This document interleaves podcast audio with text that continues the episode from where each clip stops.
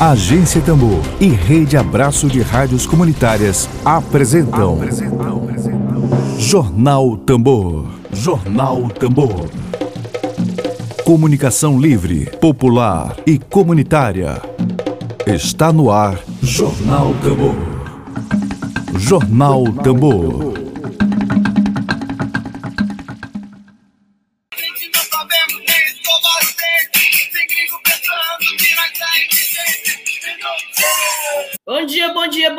Dia, para você. Muito bom dia. Hoje é 21 de janeiro de 2021.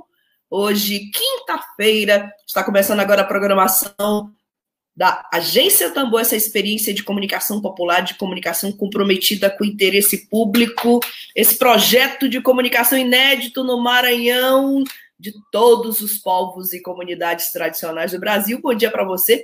A gente deseja um ótimo dia, deseja saúde, sobretudo. Dedo de prosa. Dedo de prosa.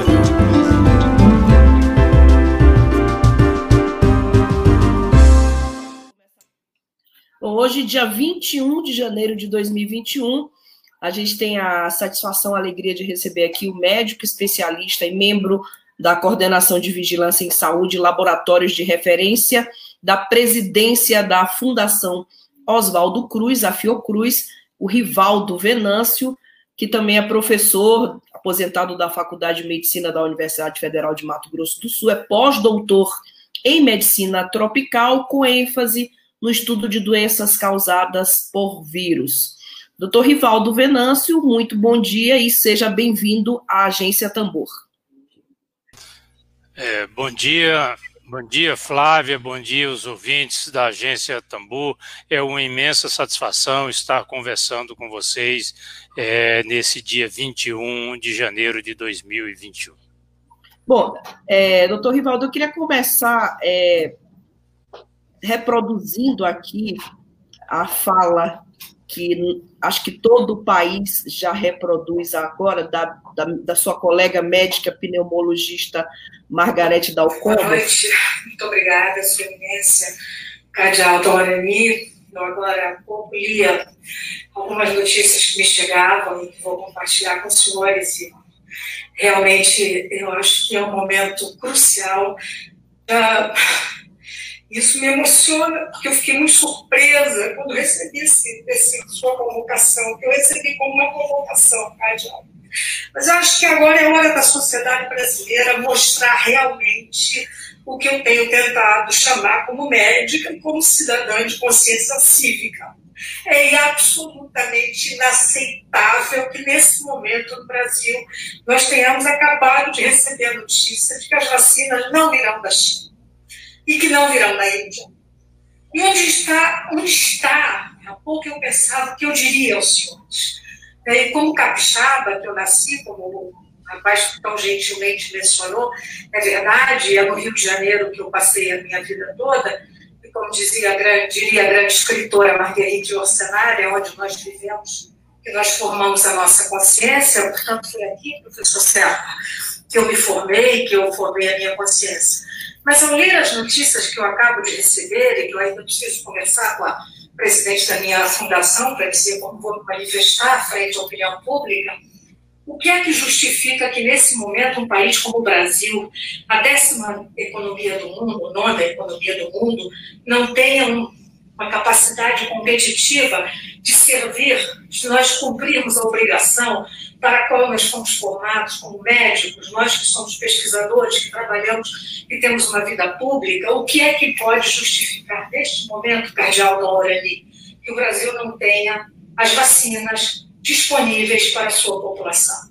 Isso é absolutamente injustificável, não há nada, nenhuma explicação que possa justificar, e isso. Nós acabamos de saber, que depois de nós termos feito um acordo de cooperação, como fizemos estabelecido ponto a ponto, desde agosto do ano passado, que uma instituição pública como a Fundação Oswaldo Cruz tenha a sua linha de produção absolutamente pronta, toda a IFA, o sumo farmacêutico necessário, pronto e pago para chegar ao Brasil e que as gestões diplomáticas tenham fracassado até esse ponto. Então, assim, eu realmente, ao acabar de saber isso, eu gostaria de compartilhar em primeira mão com os senhores, porque seguramente eu vou me manifestar sobre isso em nome da minha instituição e não há nada que possa justificar.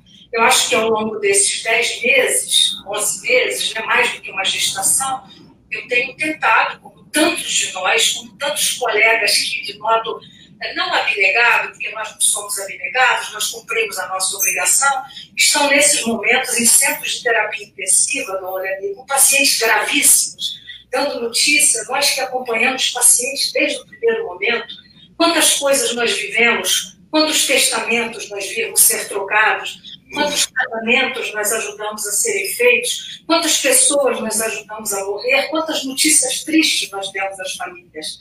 Quando aquela porta se fecha e nunca mais aquela pessoa verá ninguém, se ela morrer, a não ser os nossos olhos atrás de óculos e máscaras. Então, essa vivência nos tornou não mais poderosos, não mais sábios, nos tornou mais humildes nos tornou mais atentos com o outro.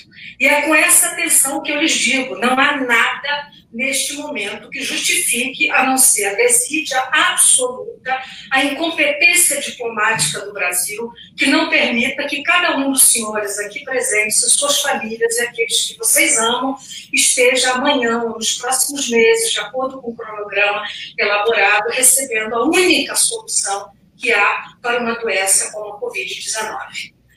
Bom, doutor, ah, sabemos que o senhor é pesquisador, é um cientista, um médico, e que a é, nossa pauta aqui é uma pauta voltada mais para o aspecto científico da questão que envolve a Covid. Mas é inevitável a gente começar essa entrevista abordando esse depoimento forte, contundente, emocionante da doutora Margarete, sua colega, sobre exatamente o que acontece hoje no Brasil. O Brasil que domingo comemorou, se emocionou diante da primeira vacinação realizada nesta nação e que dias depois já vive o pesadelo de não ter toda a sua população vacinada.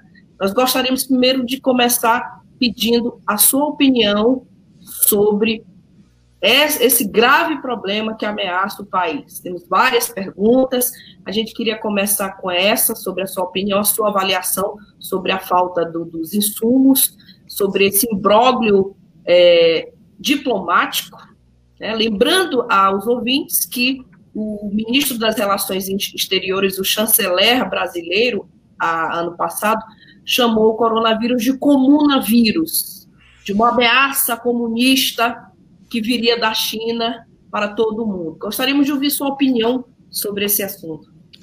Veja bem, Flávia e ouvintes da agência Tambor. Eu costumo, é, ao falar da pandemia causada pela Covid-19, fazer uma análise mais ampla sobre como esta pandemia, que é, causou e tem causado e continuará causando ainda por um certo tempo tanto sofrimento para a humanidade como um todo e também para o Brasil, como que ela se espelha de uma forma algo diferenciado no Brasil e também em outros países latino-americanos. Nós precisamos é, é, entender e, e meditar sobre esse conjunto de crises que o país vive neste momento nós vivemos uma crise sanitária de gravíssimas proporções causada por essa pandemia que só tem paralelo na história recente da humanidade, e eu, quando me refiro a recente, eu falo dos últimos 100 anos, a pandemia causada pela influenza H1N1, no início ali, 1917 e 1920, século passado, a emergência da AIDS talvez seja esses dois, na década de 1980, os dois paralelos de tamanha gravidade e magnitude do ponto de vista de, de problemas de saúde pública. Depois tivemos a Zika, mas numa proporção ainda menor, ebola em alguns países africanos, mas em proporções menores. Então, a maior crise sanitária que nós estamos vivendo nesse momento no país nos últimos 100 anos. Agora, essa crise sanitária, ela não se instala com a chegada da Covid-19.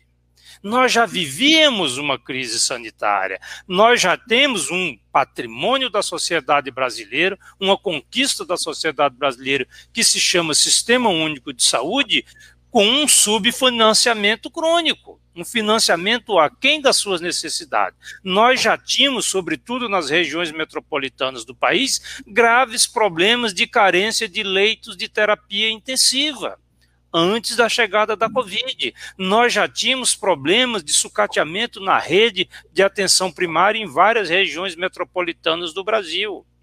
Nós já tínhamos problemas para realização de exames eh, especializados antes da tudo isso antes da Covid. A Covid chega e agrava essa crise sanitária num país que já vivia uma crise sanitária. Mas não é só uma crise sanitária que nós vivemos. Nós vivemos uma grave crise econômica e social, que também já existia antes da chegada da Covid.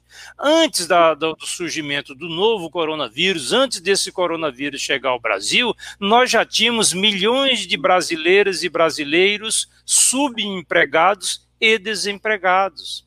Antes da chegada da pandemia, da, da Covid aqui no, no, no, Brasil, nós já tínhamos milhares de pessoas, inclusive famílias inteiras, vivendo é, sob as marquises, em especial nos grandes centros urbanos do país. Nós já tínhamos todo um processo é, de desgaste é, das pessoas vivendo em subhabitações, em condições muito precárias, antes da chegada da Covid. Mas não é só uma crise econômica, so, é, social e também sanitária que nós temos. Nós vivemos nesse momento uma grave crise política. Crise política essa que também já existia antes da chegada da chegada da Covid e que tem um espelho, um paralelo de agudização a partir do rompimento das regras democráticas ali naquele período 2016, 2015 por ali. Então, nós temos três grandes crises no país: sanitária, econômico-social, política, em um país, o Flávia e ouvintes da Rádio Tambor, que, que eu costumo dizer tem um dos mais vergonhosos, injustos e repugnantes desigualdades sociais que nós temos na face da Terra. Nós vivemos no Brasil um verdadeiro apartheid social, com milhões de pessoas sem ter o que vai comer naquele dia e uma pouca quantidade que tem o que vai comer durante os próximos milhões de anos. Essa desigualdade, brutal desigualdade social, não é fruto de dois anos de uma política ou três anos de uma política econômica restritiva. Isso é fruto de um modelo de econômico que o país vem aplicando nos últimos 500 anos. Então, nós temos que olhar esse processo todo que está acontecendo. A doutora Margarete é minha amiga pessoal, pessoa assim generosa, humanista, uma entrega aos seus pacientes, à sociedade, é não, não, uma pessoa que não, não sabe dizer não. Tudo que pedem a ela, ela está ali de pronto. Não tem sábado, não tem domingo, não tem feriado, não tem noite para ver os doentes, as pessoas, os colegas que pedem ajuda para ela. É uma pessoa fantástica. O desabafo dela nós temos que entender dentro desse contexto contexto. Um contexto em que a geopolítica mundial está se movimentando. Nós acordamos para ver o quê? Que não é só a Coronavac, feita com o Butantan, que vem da China. A outra de Oxford, uhum. é, é, é, e AstraZeneca, Fiocruz, também passa pela China. A Pfizer também passa pela China.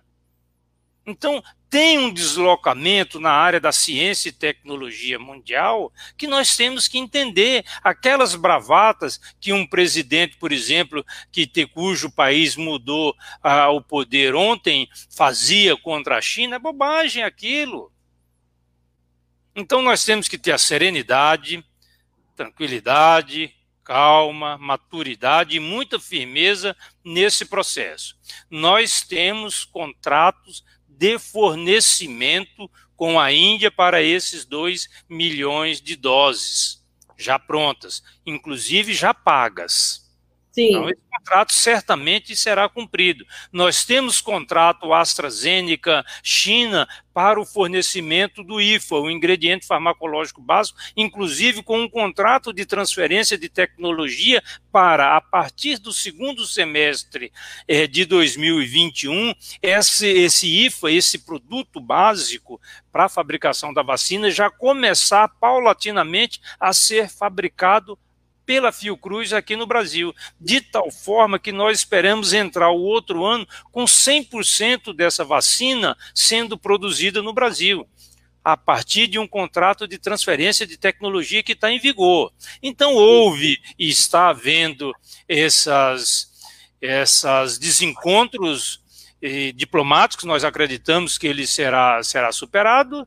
Agora, infelizmente é isso, nós vivemos esse conjunto de crises no país e estamos, claro, a partir do momento que nós negamos a existência de um problema, não há razão para que nós nos preparemos com muita antecedência para enfrentar aquele problema. Eu estou dizendo que não tem problema, isso me faz lembrar, Flávio, eu trabalho há muitos anos, há décadas, tenho vários amigos no Maranhão, é, que nós trabalhamos junto uhum. com dengue, né? O doutor Leônidas, um irmão meu, Leônidas, uhum. pediatra, tem vários amigos aí no Maranhão, é, socorro da, da, da enfermagem, vários, irmãos e irmãs aí. Então, nós, nós costumávamos falar, quando tratávamos de dengue, puxa, mas uma nova epidemia de dengue chegou e a gente não se preparou para enfrentá-la.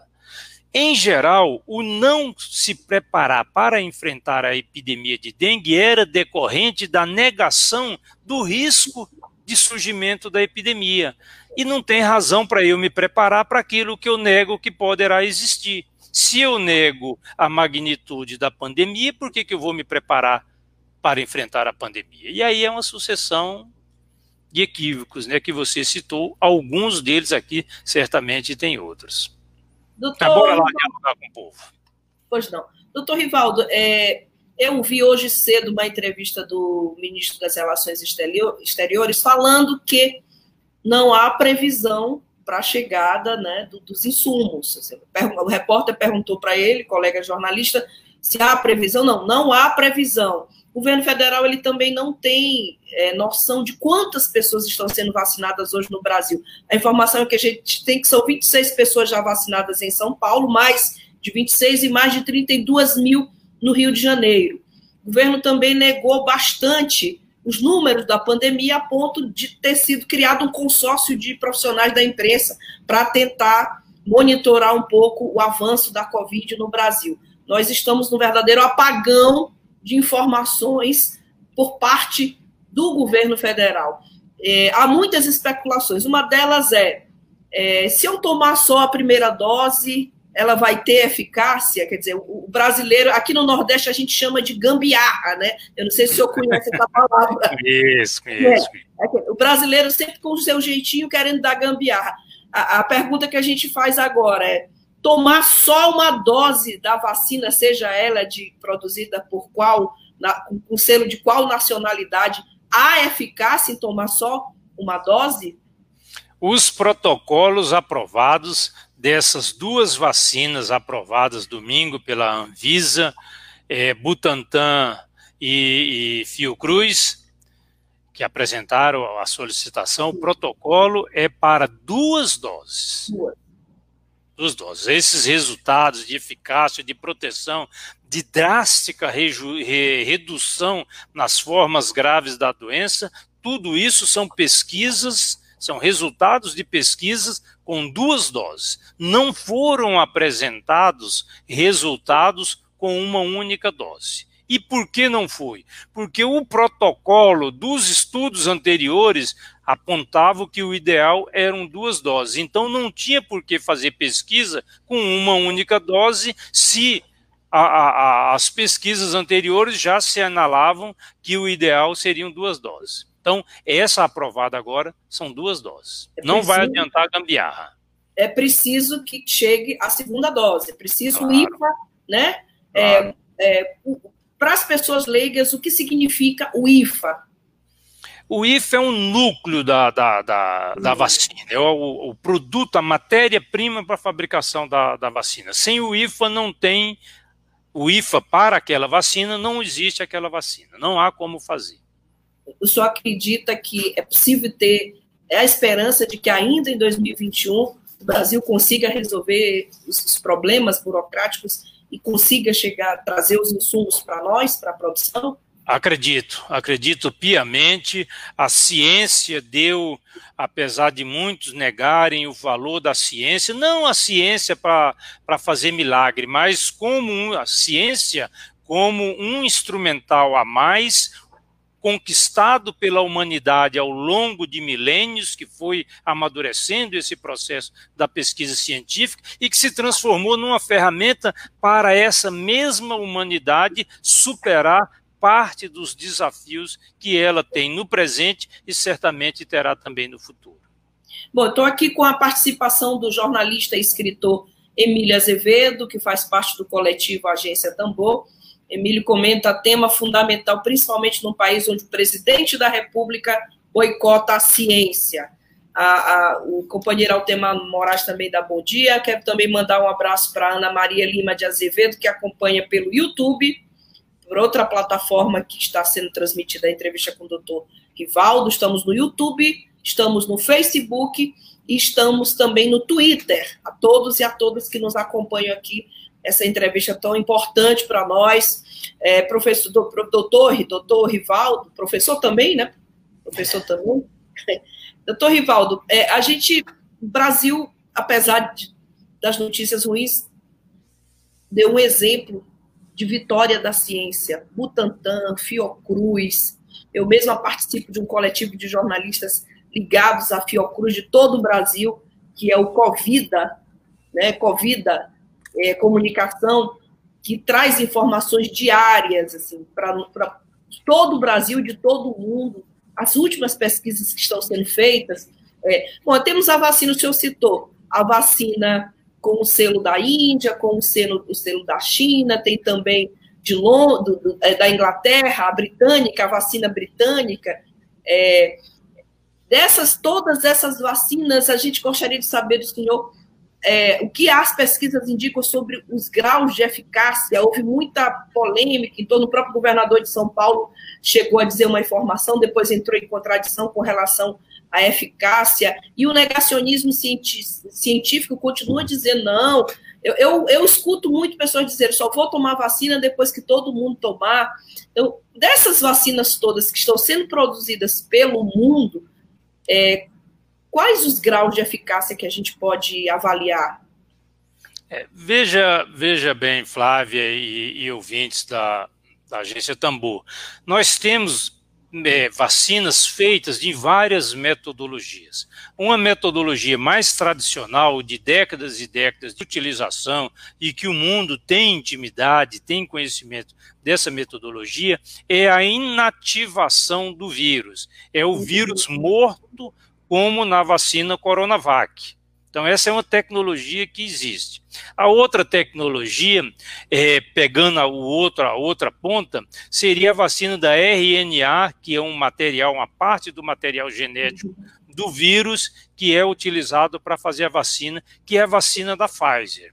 Só que tem um probleminha sério. Embora a vacina da Pfizer ela impeça, a eficácia dela seja 95%, contra 50, vamos arredondar para 51 da Coronavac, a vacina da Pfizer precisa ser mantida a uma temperatura de menos 80 graus, ou seja, 80 graus negativos para um país com as dimensões do Brasil, com as carências, inclusive, de rede de distribuição de energia elétrica, recentemente, a região norte do país vivenciou drama, Maranhão vivenciou alguns dias atrás problemas da rede elétrica. Então, não, não tem factibilidade para usar em larga escala essa vacina no caso da Pfizer, que tem essa tecnologia mais moderna e também mais eficaz. No meio termo dessas vacinas, nós temos essa vacina da AstraZeneca, junto com, com Oxford, Fiocruz, etc. e tal. Essa vacina, é, que tem uma eficácia média aí em torno de 70%, 73%, da mesma forma como a Coronavac, ela tem a vantagem de poder ser armazenada em geladeiras comuns que já existe Brasil afora, nós temos um patrimônio nosso chamado Programa Nacional de Imunização, que está em todos, absolutamente todos os municípios do país. Essa infraestrutura capilarizada, o Sistema Único de Saúde já detém. Aliás, é um exemplo nosso do SUS para o mundo como um todo, é o nosso programa de imunização. Então, quando nós falamos de uma vacina, essa vacina, a ideal, a vacina ideal seria 100% da pessoa que recebeu a vacina, das pessoas que receberam a vacina, melhor explicando, 100% delas não serem infectadas. Para coronavírus, essa vacina não existe. Para influenza, essa vacina não existe. Para cachumba, essa vacina não existe. Eu estou citando alguns exemplos. Para algumas até existe, para o ah. tétano, por exemplo, tal. Então, nesse caso específico, nós temos uma limitação. Então, qual seria? Se ela não consegue impedir que eu fique doente, então, pelo menos que a minha doença, se, apesar de vacinado, eu contrair o vírus e manifestar a doença, que essa doença seja o mais leve possível. E essas vacinas mostraram. 100% das pessoas que tomaram as vacinas, tanto a, a, a Oxford, Fiocruz, como o Coronavac Butantan, 100% que tomaram essa vacina, é, é, não precisaram ir para UTI quando adoeceram, se adoeceram. Não tiveram forma grave, ela salva a vida mais ou menos quantas pessoas nós conhecemos que tomam a vacina para influenza H1N1 e, apesar disso, adoecem por H1N1. Só que não morrem. Da gripe não morrem.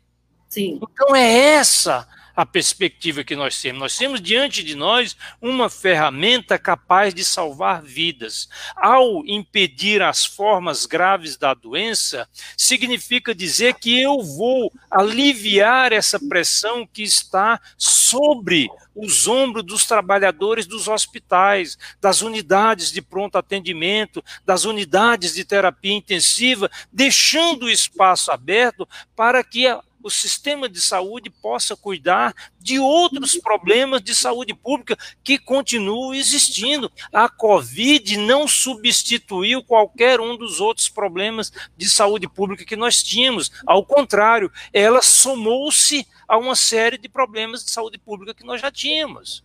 Então, essa vacina é muito bem-vinda. Essas vacinas. Eu não falei aqui também em relação à Sputnik, que não foi feita, é. a Rússia, que não foi feita pesquisa no Brasil. Bom deixar claro né, que houve alguns meses atrás um monte de, de, fake news, de brincadeiras, de piadinhas, de que a vacina tinha sido é, testada em duas dezenas, três dezenas de parentes de algumas pessoas do alto escalão é, do governo russo e a partir dali passou a ser fabricada aos milhões de doses. Gente, a Rússia tem uma das maiores e melhores tradições no estudo da virologia no mundo. Olha só. Eles têm competência científica acumulada. Seria ingenuidade nossa imaginar que um país tão mobilizado, tão organizado, com um povo tão, tão, tão decidido como, como a Rússia, iria pegar uma vacina, testá-la em 15, 20, 30 pessoas e a partir daí sair aplicando em milhões de pessoas. Pô, gente. É. Vamos ter um mínimo de discernimento para parar de espalhar é, informações que só ajudam a atrapalhar a crença que as pessoas têm, o respeito, a confiança que a, a sociedade tem nesse fantástico instrumento chamado vacina que a ciência conquistou. Perfeito. Por falar em, em esse tipo de informação falsa, eu estou aqui com um comentário aqui da professora Marivânia Moura. Obrigada, professora, pela sua audiência que comenta: me espanta o número de pessoas nas redes sociais insistindo ainda, né, no, né, professora, no uso da cloroquina mesmo a ciência comprovando a ineficácia dessa medicação. É, doutor Rivaldo, tem uma pergunta aqui da Rejane Galeno, da agência Tambor, que também é professora, né? Rejane Galeno, educadora. Ela pergunta se a pessoa que já teve Covid-19 deve tomar a vacina e também pergunta ainda se eu estiver com Covid-19 no momento que está apresentando, creio que os sintomas, né, Rejane? Posso tomar vacina. E se estiver gripada, pode tomar vacina, né? Então, são três perguntas. Quem já teve deve tomar, quem está apresentando sintomas pode tomar, e se a pessoa estiver gripada, a gripe, ou outro vírus, né? O vírus da gripe, algum dos, algum dos vírus da gripe, pode tomar vacina. É, vamos, vamos por parte. Em primeiro lugar, ressaltar o que disse a Marivânia, né? É importante essa insistência em alguns. Eu tive Covid, quando eu tive a Covid, eu queria que tivesse um remédio que cortasse aquilo, gente. Mas não funciona, não usei. A cloroquina é um excelente medicamento para malária. A hidroxicloroquina é um ótimo medicamento para lúpus, para outras doenças autoimunes, para chikungunya, hidroxicloroquina é muito boa, mas para Covid não funciona. A ivermectina tem uma série de boas indicações, mas para Covid não e assim sucessivamente. Então, as pessoas estão indo contra a corrente, tentando se agarrar, é, e é compreensível isso, em determinados é, milagres que não existem, infelizmente. Quanto à questão da, da Rejane, as questões colocadas para a Rejane, veja bem, há, de um modo geral, uma recomendação que quando a pessoa está com um quadro febril, um quadro sistêmico, né, não tome vacinas. Então, se a pessoa tem alguma manifestação clínica, sabendo se é Covid ou não, pode ser influenza, pode ser outra coisa, com febre, o melhor é esperar. Essa é a recomendação geral, geral que tem sido dada, salvo algumas exceções, que pode ser que os colegas, as colegas da enfermagem, da medicina, em determinada localidade, avaliem o risco-benefício e, mesmo assim, recomende a vacinação. Mas, de um modo geral, em condições normais, quem está com a manifestação clínica, febre, mal-estar, né, não é recomendado fazer uso da vacina. Espera-se dois, três dias, enfim, o tempo necessário para melhorar aquele quadro geral para então tomar a vacina. É, nós já falamos de, em relação às duas doses, né? A recomendação é que sejam duas doses. Quem já teve a Covid deve ou não tomar a, a, a vacina nós estamos observando várias pesquisas mostrando uma lenta é, alteração do vírus, mutação na composição genética do vírus.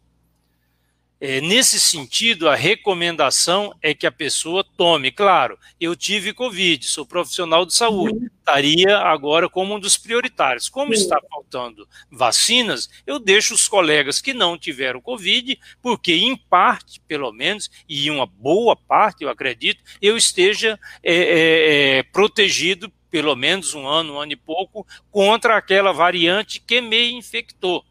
Não sabemos ainda se essas novas variantes poderão ou não driblar esse quadro de proteção inicial. Então, como eu tenho essa proteção parcial, que os meus colegas é, vacinem nesse momento que está faltando a vacina, ela tem, tem uma quantidade ainda reduzida, mais adiante eu vou vacinar. Mas a recomendação é que vacine sim. Perfeito. Professor, tem uma notícia que seria um grande alento para nós, é, que o Brasil poderá produzir a vacina totalmente, né, sem precisar do IFMA. É, alguns especialistas ah, ressaltam que é só a capacidade de produzir o IFA que vai deixar o Brasil em outro patamar de autonomia com relação à produção da vacina contra a Covid, que tanto o Butantan quanto o Instituto Biomanguinhos, que é da Fiocruz, dependem desse, desse ingrediente. Existe, é, podemos nutrir essa esperança, professor, doutor, de ter o IFA e ter autonomia com relação à produção da vacina? O que, que depende para isso? Nos próximos dias, não. Não. Nos próximos dias, não. Nós estamos num processo de incorporação dessa tecnologia. Infelizmente, infelizmente, é, o Brasil é um país, do ponto de vista é, dos investimentos na ciência e tecnologia muito atrasado. Nós temos brilhantes pesquisadoras e pesquisadores altamente competentes para trabalhar em qualquer país do mundo, mas as condições materiais de incentivo, elas não existem. Né? Os últimos orçamentos e o orçamento para ciência e tecnologia de 2021, o orçamento federal está mostrando isso. Né? Então, não acredito que em coisa de uma semana, 20 dias, um mês, nós tenhamos condições de estarmos fabricando nós mesmos o IFA, salvo se tivermos uma grande cooperação internacional, até porque parte desse material tem registro de patente. Nós teríamos que quebrar patente. Para quebrar patente e chegar é, naquela receita, digamos, para fabricação, não é um caminho fácil de ser feito em horas ou em dias. Certamente nós levaríamos, muito provavelmente, alguns meses para ter essa solução, infelizmente. E a gente lamenta o fato da Covid não ter deixado essa, essa lição para os governantes, né, que o orçamento da saúde, depois de uma pandemia, ou quer dizer, depois não, durante uma pandemia, que nós ainda estamos, deveria deixar como lição isso. Orçamento da saúde deveria ser prioritário. Bom, tem mais uma pergunta aqui para o senhor da nova, novamente da Rejane. Rejane é, comenta que alguns profissionais de saúde, acho que no Maranhão, estão se recusando a tomar a vacina, né? É, acho que porque já estão lá há muito tempo, alguns tiveram a Covid, voltaram para trabalhar. Como é que o senhor avalia esse comportamento? É até bom que a gente já, já transmite isso para os profissionais de saúde. É... Não, é, veja bem, não, não, não, uma coisa é aquele profissional de saúde que já teve, que como eu, já teve a Covid, uhum. tá, e não queira se vacinar nesse momento. Essa é uma questão. A outra questão é o profissional de saúde que não acredita na vacina. Qualquer que seja a vacina, existe, infelizmente. Eu diria que é um profissional de saúde que não acredita em vacinas, né? Está na profissão errada, mas enfim, é uma opinião pessoal minha. É, e tem aqueles que acreditam na vacina, mas dizem que não vão tomar a vacina chinesa, por conta desse processo de politização de debate equivocado que tomou conta das redes sociais ao longo do ano, é, principalmente do segundo semestre de 2020, do ano passado. É, é uma bobagem isso. Por quê? Porque a Coronavac vem da China, AstraZeneca, Oxford, Fiocruz, IFA vem da China, Pfizer, IFA da China, ou então Sputnik da Rússia. Ninguém vai ficar ou deixar de ser comunista por causa da vacina, né, gente? Essa opção ideológica é outro campo que ela se forma, é como a paixão por um time de futebol, por um estilo de música, por uma religião. Esse tipo de envolvimento, a conformação do indivíduo, a conformação cultural, filosófica, é outro caminho. Não será tomando uma vacina que eu vou virar comunista porque a vacina veio da China no outro dia. Nada disso. Bom, é, registro a participação do Martins Kelé, que comenta a posse do novo presidente estadunidense, que faz um alento para a Organização Mundial de Saúde. Na verdade, é uma pergunta né, do Kelé. Se essa posse do Biden, professor, se ela faz um alento a, para a Organização Mundial de Saúde no combate à Covid-19 e humanidade, né?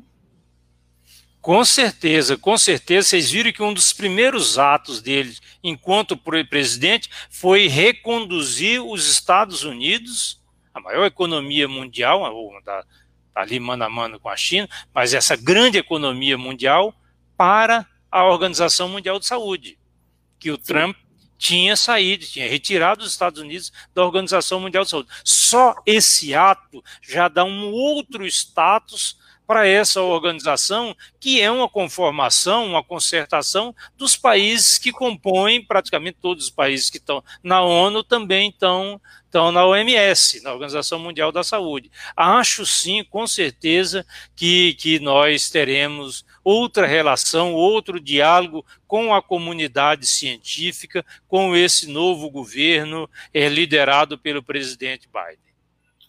Muito bom. É, Bom, eu li há poucos dias uma outra notícia, professor, já chegou no, no, minutinho final do nosso programa, mas as perguntas realmente não se esgotam.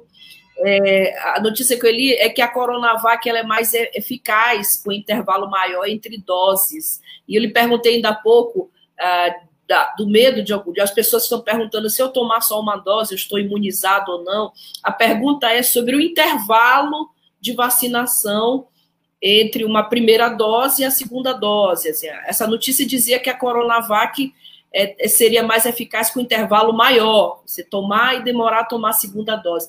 É, qual, qual é, é a relação entre eficácia e intervalo de doses numa vacinação? Como é que a gente entende bem isso? Essa, as pesquisas, eu peço desculpa que eu moro perto de uma igreja, tem um sino batendo, deve estar interferindo aí o som. É, as pesquisas elas são feitas para encontrar a dose ideal para encontrar o espaço de tempo ideal. É como um medicamento, um antibiótico. Quando as pesquisas estão sendo feitas, eles estão vendo a dose do antibiótico, 500 miligramas, 1 grama, de 4 em 4, de 6 em 6, de 12 em 12 horas. Então, são vários grupos que estão sendo testados depois que eu defino mais ou menos esse espaço e essa dose ideal, eu faço um teste em larga escala. Foi isso que a Coronavac fez. Esse teste em hum. larga escala é aponta para o intervalo de duas semanas que pode ser estendido um pouco mais para três ou no limite quatro semanas entre uma dose e outra. É esse o intervalo ideal da Coronavac. Já Astra, a AstraZeneca, né, Oxford, Fiocruz, essa, esse intervalo pode ser maior. Eles fizeram vários cortes e chegaram à conclusão que o maior, a maior proteção, o maior volume de anticorpos produzidos é quando o intervalo entre a primeira dose e a segunda dose é de 12 semanas, de três uhum. meses. Uhum. Então, ela permite que um grande número de pessoas tome, vá tomando uma dose e lá adiante, três meses depois, eu volte, já tendo a fabricação rodando, eu volte para dar a segunda dose para esse contingente. Perfeito. Bom, infelizmente a gente já chegou aqui no nosso tempo curto, tem muita gente, professor, ainda participando, tem a, a Vanessa Rafaeli e, e a Carla Cristina Pinheiro, a Carla diz assim: esse tema é muito importante que deveria ser assistido por uma parte dos profissionais de saúde que acreditam que a cura da Covid está na cloroquina e não acreditam na eficácia da vacina. Complicado entender, também achamos, Carla. Mas a gente aproveita e informa que essa entrevista está disponível já já no Spotify. Você vai lá na plataforma Spotify, você vai procurar o Tamborcast e você vai ter somente a entrevista em áudio com o professor doutor Rivaldo. Você vai poder compartilhar e trazer mais esclarecimento às pessoas.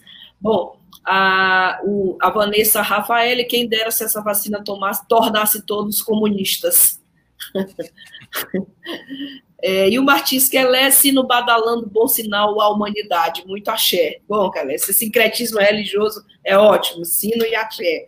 Professor Rivaldo Venâncio, é, com, foi com muito prazer que a gente lhe recebeu aqui. Agradecemos por ter aceitado o nosso convite. Lembrando que ele é pós-doutor em medicina tropical, com ênfase nas doenças causadas por vírus. E é, a gente agradece pela sua presença hoje aqui e aproveitamos para lhe convidar novamente, se possível, né? Sempre que a gente possa ouvi-lo de novo, porque Acreditamos que 2021 vai ser o ano inteiro que nós vamos precisar. Aliás, muitos anos ainda nós teremos que debater a Covid, que ainda é uma doença muito misteriosa. O Ialo da Paz, muito interessante o tema, parabéns. Obrigada pela audiência. O Kelé também diz parabéns ao professor e a Tambor, temos excelentes profissionais. Obrigada também pela audiência. Queria, então, professor, queria te agradecer pela presença aqui na agência Tambor Flávia, eu, eu que agradeço a você, a todo o pessoal da sua equipe de apoio, é, aos ouvintes da, da agência Tambor, né? E dizer, deixar uma mensagem que nós precisamos ser otimistas, serenos nesse momento de grandes embates, de grandes polêmicas, tão grave quanto a questão da cloroquina, né? Por exemplo, quem poderia imaginar que em 2021 ou 2020 nós estivéssemos debatendo em algumas redes sociais polêmicas acirradas se a Terra é plana, se o, ou se a Terra é não dá, né, gente? Então é, é inimaginável que nós estamos vivendo nesse momento. Agora, isso passa. Isso passará. Não há um único país no mundo que viva num mínimo de estado de bem-estar social, numa sociedade de bem-estar social, que tenha feito toda a sua trajetória de forma retilínea há sempre esse vai-vem, aquilo que o filósofo dizia, por vezes um passo adiante, dois passos atrás, mas a humanidade vai superando e irá superando as suas dificuldades. No Brasil não será diferente. É importante que nós que temos um certo esclarecimento tenhamos paciência para conversar com as pessoas que estão equivocadas, que não façamos provocações e muito menos aceitemos provocações de pessoas é, muitas vezes equivocadas. Tem, claro, provocadores, como tem em todas as sociedades, mas muitos são equivocados. Nós temos que ter paciência para dialogar com essas irmãs, com esses irmãos, com essas companheiras, com essas camaradas e trazê-los para é, uma visão mais crítica da sociedade. Agora, não podemos esquecer em momento algum, nem termos ilusão. A pandemia vai passar. Pode demorar uns meses a mais, uns meses a menos. A vacina será fundamental para superar essa pandemia. Agora, a desigualdade social, secular, que nós temos no Brasil, não será superada com a vacina. É a grande doença. E a apartheid social que nós vivemos no Brasil, não podemos esquecer um único minuto dele. Ele está muito além, muito além da pandemia. É a grande Esse doença. recado e um grande axé para todos nós, para Kelé, para todo mundo aí. Obrigada, professor, doutor.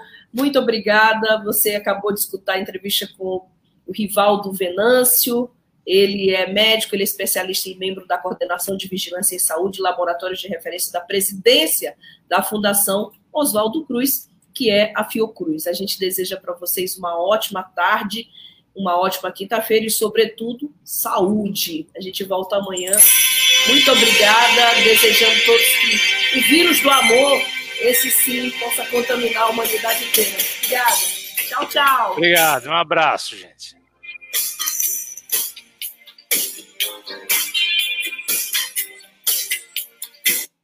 Morremos, Web Rádio Tambor.